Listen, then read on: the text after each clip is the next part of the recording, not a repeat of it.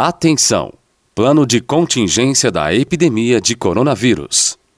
Amado, acima de tudo, faço votos por tua prosperidade e saúde, assim como é próspera a tua alma. 1 João, verso 2. A clã da Igreja Metodista Central em Santo André, diante do surgimento do vírus Covid-19, apresenta o seguinte plano para nossa igreja com as informações e situação que vivemos. Lembrando que, a qualquer momento, poderemos voltar a comunicar à igreja em obediência às medidas oficiais tomadas pelos governantes.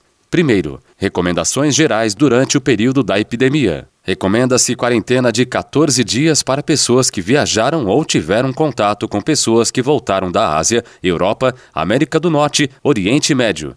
Isso significa não comparecer às reuniões cultos por duas semanas. Após esse período, não havendo sintomas como febre, tosse, dificuldade para respirar, dor de garganta, etc., podem voltar a congregar. Pessoas com febre, tosse ou falta de ar ou sintomas respiratórios, como gripe ou resfriado comum, devem ficar 14 dias sem frequentar as reuniões da igreja. Procurar os serviços de emergência em caso de piora de sintomas ou persistência da febre. Evitar beijos e apertos de mão, orar de mãos dadas ou dar as mãos no louvor. Lavar as mãos com água e sabão com frequência e ou usar álcool gel 70%. Seguir etiqueta de tosse, cobrindo o rosto com o cotovelo ao tossir. Manter os ambientes ventilados, microfones higienizados e, se possível, personalizados.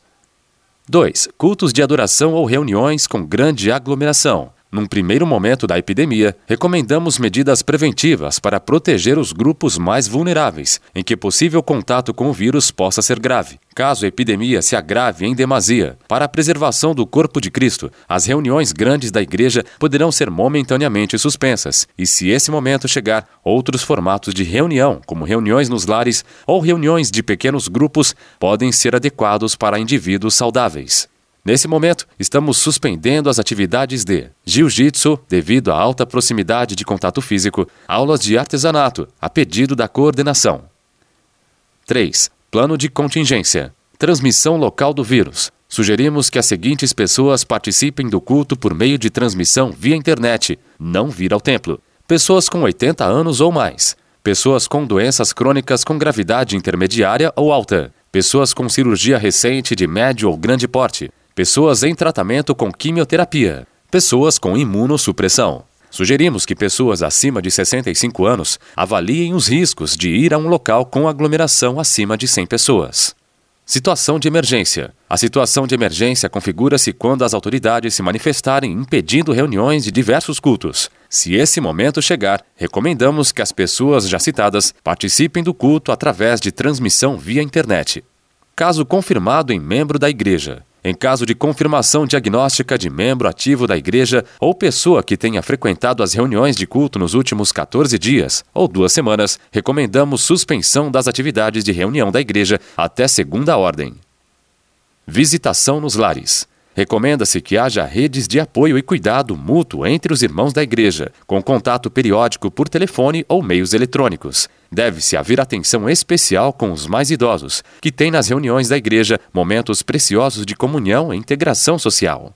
Recomenda-se visitação nos lares desde que haja consentimento prévio dos que receberão visita, partindo da premissa de que todos os visitadores estejam saudáveis e atentem-se para as recomendações de higiene e prevenção de contato outros desdobramentos. Nesse momento delicado, o esfriamento ou fervor dos membros da igreja dependerá da entrega ou não de nossa mentalidade em Cristo. Recomenda-se a meditação diária nos Salmos como forma de devoção a Deus e o reconhecimento constante de sua soberania sobre toda a criação.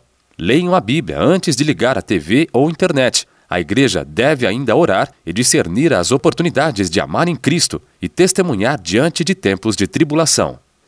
Observação. Este plano tomou por base publicação da Associação Médica Ágape, que se trata de associação de profissionais de saúde cristãos que tem monitorado as notícias e publicações científicas relacionadas ao desenvolvimento da epidemia. Esse plano de contingência foi inicialmente desenvolvido para servir as igrejas de origem étnica ocidental, chineses, japoneses, coreanas, entre outras, no Brasil. O contexto são comunidades na cidade de São Paulo e arredores, com frequência de 100 a 300 pessoas por culto e proporção considerável de pessoas idosas. As propostas servem de subsídio técnico para a liderança das igrejas. informou a Imesa, Igreja Metodista Central em Santo André.